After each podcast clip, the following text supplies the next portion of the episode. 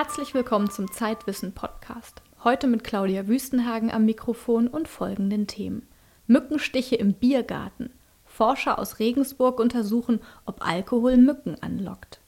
Jagd auf das Higgs-Boson. Die Physiker haben möglicherweise endlich das lang gesuchte Elementarteilchen gefunden. Aber was genau macht das ominöse Higgs-Teilchen überhaupt? Wir erklären das mit Hilfe einer ungewöhnlichen Umfrage. Um Gorillas und andere Menschenaffen geht es im Beitrag von Zeitwissen-Mitarbeiter Lennart Püritz. Er hat sich mit dem deutschen Leiter des Great Ape Projects unterhalten, einer Initiative, die Menschenrechte für Menschenaffen fordert. Und mit Jan Schweitzer unterhalte ich mich über ein neues Gadget. Diesmal eine Armbanduhr, die mit dem iPhone und anderen Smartphones kommuniziert.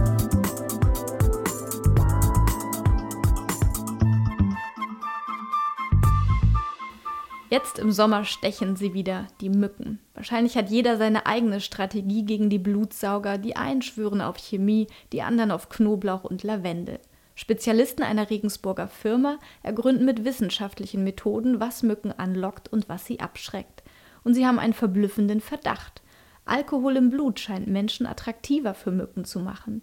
Wie die Forscher dieser These nachgehen, hat sich Zeitwissen-Mitarbeiter Lennart Püritz bei einem Besuch in ihrem Labor angesehen.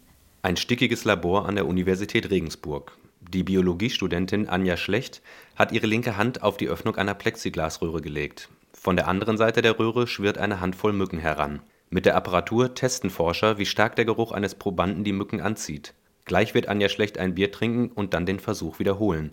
Das Bier sei aber nicht der Hauptgrund, warum sie an dieser Studie teilnehme Reiz des Alkoholtrinkens bei mir eher nicht der Hauptgrund, weil ich ziemlich wenig Alkohol trinke. Aber ich denke, jeder kennt es aus, aus Jugendzeiten beim Zelten, wenn man dann doch mal ein bisschen was trinkt, dass man dann am nächsten Tag mit Hunderten von Mückenstichen aufwacht. Und da fand ich es einfach interessant, bei der Studie mitzumachen und einfach zu gucken, was dabei rauskommt. Die Studie wird von der Firma Biogens durchgeführt, einer Ausgründung der Universität. In einem Vorversuch hat sich gezeigt, dass manche Mücken besonders gerne alkoholisierte Menschen anfliegen. Das wird nun auch für andere Arten überprüft. Sollte sich zeigen, dass der Effekt für alle Mücken gilt, wäre das nützliches Wissen für Biergartenbesucher. Aber auch anderswo auf der Welt könnten die Menschen von den neuen Erkenntnissen profitieren, sagt Ulla Obermeier, die Leiterin des Forschungslabors. Globaler gesehen ähm, ist es zum Beispiel auch jetzt für Malariagebiete sicherlich eine ganz interessante Fragestellung. Und da hat man in der Vergangenheit eben auch schon herausgefunden, dass Malariamücken tatsächlich Menschen lieber stechen, die Alkohol getrunken haben. Und dann wird es natürlich auch gefährlich. Eine Million Menschen sterben jährlich an Malaria. Übertragen wird die Krankheit von der Anopheles-Mücke. Sollte sich bestätigen, dass auch diese Art besonders gerne alkoholisierte Menschen sticht, wollen die Forscher deren Geruch künstlich nachahmen und damit Mückenfallen verbessern. Neben Geruchsfallen gibt es eine Reihe weiterer wirksamer Strategien gegen Mücken, allerdings halten sich nach wie vor auch viele Mythen darüber, was wirkt und was nicht. Also am besten hilft immer noch ein gutes Repellent, dass man sich lückenlos auf die Haut aufträgt. Dann vielleicht langärmelige Kleidung tragen, helle Kleidung tragen, weil Mücken auch gerne eben dunkle Flächen anfliegen und die Verwendung von effektiven Fangsystemen wie Mückenfallen. Alles andere, wie diese Hausmittelchen wie Knoblauch oder Zitronen, ähm, haben keinerlei Wirkung. Und ähm, auch diese Piepser für die Steckdose schrecken Mücken nicht ab, sondern locken die mitunter manchmal sogar an. Ulla Obermeier hat bereits als Studentin mit Mücken gearbeitet. Die jahrelange Forschungserfahrung schützt allerdings nicht unmittelbar vor den Blutsaugern. Gestochen werde ich leider immer noch, aber ich ähm, sag mal, ich nehme die Stiche jetzt gelassener hin als früher. Leide natürlich auch zunächst, aber es ist der, der einzige Vorteil ist, der Juckreiz lässt schneller nach. Also mein Immunsystem hat sich ziemlich gut an die Stichbelastung gewöhnt und von daher kann ich es mittlerweile ganz gut ab. Die Probandin Anja Schlecht hat mittlerweile ein Bier getrunken und das Experiment wiederholt. Wieder haben sich nur fünf Mücken auf den Weg zu ihrer Hand gemacht. Auch mit Alkohol im Blut scheint sie nicht besonders anziehend auf die Insekten zu wirken. Vielleicht hat sie Glück. Manche Menschen riechen von Natur aus unattraktiv für Mücken. Trotzdem will sie die Insekten auch in Zukunft nicht in ihrer Wohnung dulden. Prinzipiell sauge ich die einfach mit dem Staubsauger ein oder erschlag die und das war es dann eigentlich auch schon. Den Bericht von Lennart Püritz aus dem Mückenlabor lesen Sie in der aktuellen Ausgabe von Zeitwissen.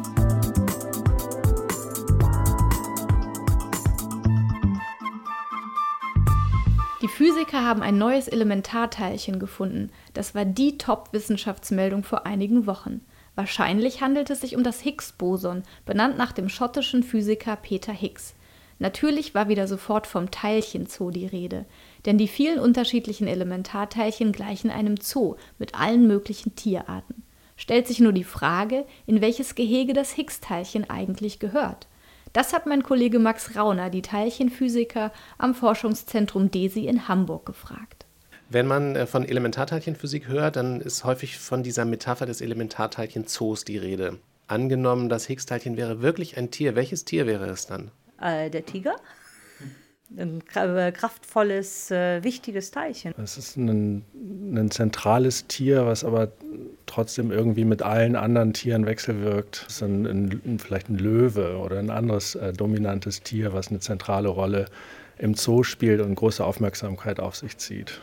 Welches Tier könnte das Higgs sein? Also es sollte schon ziemlich schwer sein. Hm. Blauwal, sage ich jetzt einfach mal. It's a very large animal. It's one of the largest. It's not quite the largest animal. If we call the largest animal a whale, perhaps this is the elephant. um, but it, it's not uh, uh, such an excellent analogy either because it's an extremely social animal, uh, and it likes to um, it likes to interact with other different kinds of animals, not just other elephants. And as a result of this interaction, these other animals um, become more massive. So I can't think of an animal which would do that. Maybe uh, you know bees swarming on something, or but that doesn't sound right because they're much too light. Oh, ich habe gar nicht drüber nachgedacht. I will put it like um, one of these uh, fast animals that will be really hard to catch. um, I'll put it like a, a jaguar because somehow some people usually put it in as a darkish color in the particle zoo. A dog, perhaps, because uh, because he can uh, he can uh, help uh, any other animal. Ich stelle es mir dann vor wie ein Elefant, das richtig Masse gibt. Mhm, weil äh, in dem Standardmodell haben alle Elementarteilchen, die wir so nachgewiesen haben, theoretisch keine Masse, aber durch die Wechselwirkung mit dem neu entdeckten Higgs-Teilchen und seinem Feld äh, bekommen diese Elementarteilchen ihre Masse. Deshalb stelle ich mir das vor wie ein Elefant. Ja, vielleicht könnte man das vergleichen mit einem Bakterium oder so, einem Mikroorganismus, der in allen Tieren vorhanden sein muss, damit sie überhaupt ihre Lebenseigenschaften haben können. Ich denke, das Higgs ist ein Tier, das mit allen anderen Tieren äh, wechselwirkt, was überall vorkommt. Es gibt keine Region, wo es kein Higgs gibt. Also zum Beispiel, ja, Bakterium ist vielleicht wirklich gar, keine, gar kein schlechter Vergleich in dem Sinn. So I guess Serena, just because uh, you never think about it, but it exists. That's it. Das Higgs-Boson im Teilchenzoo, eine Umfrage am Forschungszentrum DESI. Die meisten der Physiker, die uns hier geantwortet haben, waren an der Suche nach dem Higgs-Teilchen beteiligt. Und in unserer aktuellen Ausgabe können Sie ein Zoo mit allen Elementarteilchen besuchen. Welchen Käfig wir für das Higgs-Teilchen gebaut haben, verraten wir Ihnen jetzt aber noch nicht.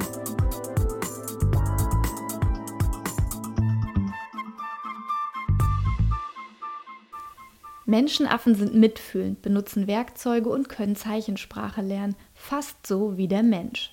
Und das Genom von Schimpanse und Mensch ist sogar zu 98,5 Prozent identisch.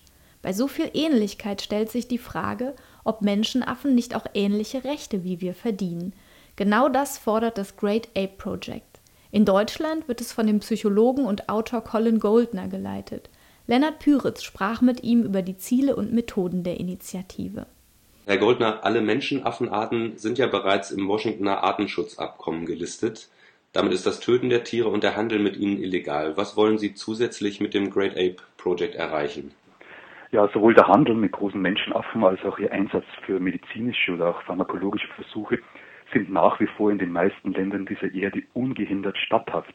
Dann nämlich, wenn der Handel und die jeweiligen Versuche das Etikett der Wissenschaftlichkeit tragen. In Deutschland bzw. innerhalb der EU werden große Menschenaffen zwar seit gut 20 Jahren nicht mehr in Pharmalabors gehalten, mhm. ist es aber mit Ausnahme von Österreich und den Niederlanden nicht grundsätzlich verboten. Außerhalb der EU, vor allem in den USA, werden nach wie vor in den großen Maßstab Schimpansen für invasive Forschungs- und Versuchszwecke eingesetzt. Auch der Handel mit den großen Menschenaffen bzw. ihr Austausch zwischen einzelnen Zoos ist praktisch uneingeschränkt möglich, sofern, wie gesagt, die Zoos unter dem Signet der Wissenschaftlichkeit firmieren. Dem Great Ape Project geht es um die Zuerkennung bestimmter Persönlichkeitsgrundrechte, die bislang ausschließlich den Menschen vorbehalten sind. Das Recht auf Leben, das Recht auf Freiheit sowie das Recht auf körperliche und psychische Unversehrtheit. Was, was machen Sie gerade? Woran arbeiten Sie, um Grundrechte für Menschenaffen zu verwirklichen? Also ich habe in den letzten neun Monaten äh, sämtliche deutschen Zoos äh, jeweils mehrfach besucht, in denen große Menschenaffen gehalten werden und habe dabei die jeweiligen Haltungsbedingungen im Detail dokumentiert. Das Ergebnis äh, dieser Untersuchungen wird Ende des Jahres in einer eigenen Studie publiziert werden, die den Titel tragen wird Lebenslänglich hinter Gittern, die Wahrheit über Gorilla, Orangutan und Co. in deutschen Zoos. Menschenaffen können ja nun ihre Rechte nicht selbst einklagen. Wer sollte das oder könnte das übernehmen? Ja, das, das Great Project fordert, den großen Menschenaffen soll der gleiche moralische und gesetzlich zu schützende, sprich auch einklagbare Status zukommen, der genau. allen Menschen zukommt. Selbstredend geht es dabei nicht um die Zuerkennung umfassender Menschenrechte. Äh, es wäre dies auch absurd, da es dazu in unveräußerlichen Menschenrechten eben auch Gewissens- oder Religionsfreiheit zählt, die für die großen Affen ebenso irrelevant sind wie Berufsfreiheit oder das Recht auf Gründung von Gewerkschaften, sondern es geht um Grundrechte, die für Menschen und Menschenaffen gleichermaßen relevant sind und auf die Menschen und Menschenaffen gleichermaßen moralischen Anspruch haben, die bislang aber nur für Menschen gelten. Voraussetzung nun wäre eine angestrebte Grundgesetzänderung in Artikel 20a, die die Rechte der großen Menschenaffen unter Verfassungsschutz stellte, sprich ihnen Personenstatus zuerkennt. Einfach ein Szenario, wenn zum Beispiel in Afrika oder Indonesien äh, Kleinbauern Urwald abholzen oder Brandroden, in dem Menschenaffen leben, gefährden sie ja damit das, das Leben dieser Tiere. Sollten dann, wenn die Menschenaffen Affen Grundrechte erhalten, diese Bauern angeklagt werden? Äh, nein, diese Bauern sollten nicht angeklagt werden sollen, sondern diesen Bauern sollte die Möglichkeit gegeben werden, ihr ökonomisches Auskommen äh, zu erwirtschaften, ohne die Menschenaffen zu gefährden, im Vorfelde also. Also da wäre der Staat, der jeweilige Staat in der Verantwortung. So ist es ja. Dann gibt es natürlich auch ethische Fragen, die sich mit dem Projekt verknüpfen. Zum Beispiel sind ja auch Elefanten und Delfine dafür bekannt, dass sie sehr intelligente und soziale Arten sind. Und das sind ja bei den Menschenaffen Argumente dafür, dass sie eben einen anderen Rechtsstatus genießen sollten. Müssten dann nicht für andere Tiere ähnliche Überlegungen gelten? Ja, es stellt sich tatsächlich die Frage, was den Einsatz gerade für die großen Menschenaffen rechtfertigt, durch deren Einbezug in die besagte Rechtsgemeinschaft der Menschen sich nur die Grenzlinie verschöbe und nun Menschen und große Menschenaffen auf der einen Seite von allen Tieren, von allen anderen Tieren auf der anderen Seite trennen würde, woraus eben die Elefanten, Delfine, aber auch Kühe, Schweine, Hühner, alle anderen Tiere überhaupt keinen Nutzen bezögen. Es handelt sich bei den Forderungen des Great Ape Project um einen pragmatischen oder wenn man so will, auch einen strategischen ersten Schritt. Schließlich muss man irgendwo bei irgendwelchen Tieren anfangen. Zudem, und das ist das Entscheidende, stellen die großen Menschenaffen den Dreh- und Angelpunkt des Verhältnisses Mensch-Natur oder Mensch-Tier dar. Sie, defin sie definieren wie nichts und wie niemand sonst die sakrosankte, unverletzliche Grenzlinie zwischen Mensch und Tier. Wenn sie festgeschrieben auf der anderen Seite sind, auf der Seite des Tierischen, sind das alle anderen Tiere mit ihnen. Würde diese Grenze nun äh, durchlässig, könnte das eben jener Türöffner sein, als den auch Peter Singer und Paula Cavalieri das Great Ape Project verstehen, der letztlich allen Tieren, den menschlichen wie den nichtmenschlichen zugute käme, auch den besagten Elefanten, Delfinen und allen anderen. Es könnte dies der erste Schritt sein hin zu einem radikalen Wandel des gesellschaftlichen Konsenses über das bisherige Verhältnis Mensch-Tier, das im Wesentlichen ein Ausbeutungsverhältnis ist. Das war Tierrechtler Colin Goldner. Was Juristen von seinen Forderungen halten, lesen Sie im aktuellen Heft.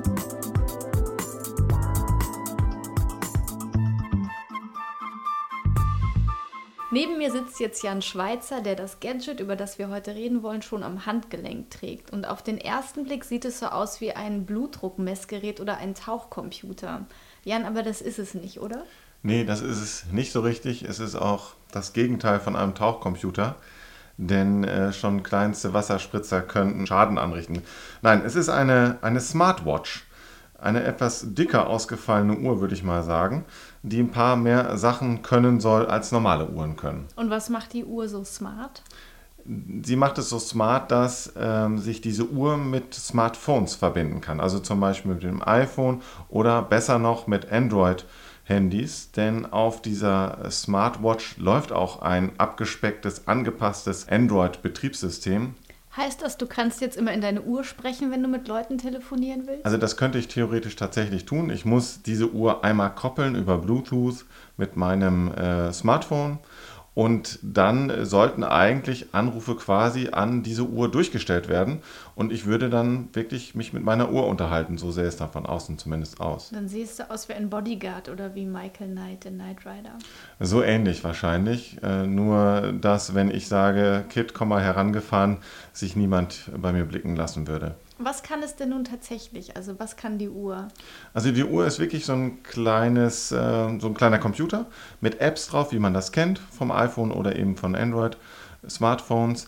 Und äh, diese Apps auf dieser iMwatch, so heißt sie, oder ImWatch, können bestimmte Dinge. Also zum Beispiel gibt es die ganz klassische Adressbuch-App, mit der ich dann äh, meine Kontakte anrufen kann. Also das sind dann Kontakte, die werden synchronisiert von meinem Handy auf diese Uhr und dann muss ich mir den Kontakt nur raussuchen, kann drin blättern. Die hat auch so einen richtigen Touchscreen, also ich muss nicht irgendwas mit äh, komischen äh, Knöpfen machen, sondern ich kann wirklich, wie man es gewohnt ist, von seinem Smartphone da drauf blättern, kann mir dann den entsprechenden Kontakt zum Beispiel raussuchen und den dann anrufen und dann, wie gesagt, mit meiner Uhr telefonieren. Ist es denn nicht ein bisschen klein auf diesem Uhrdisplay?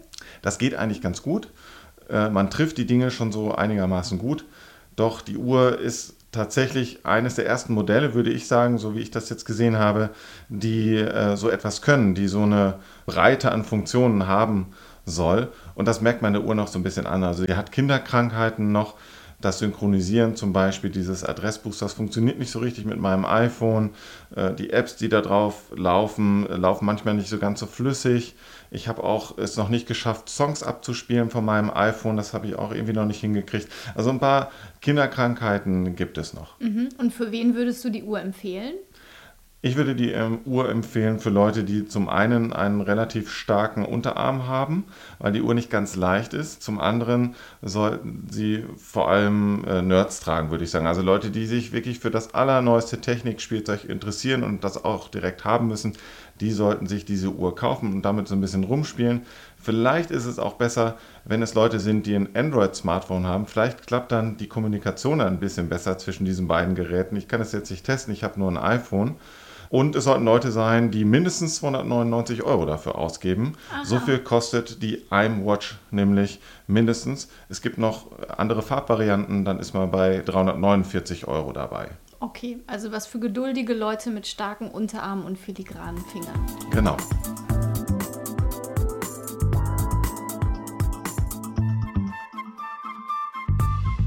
Das waren die Neuigkeiten aus der Zeitwissen-Redaktion.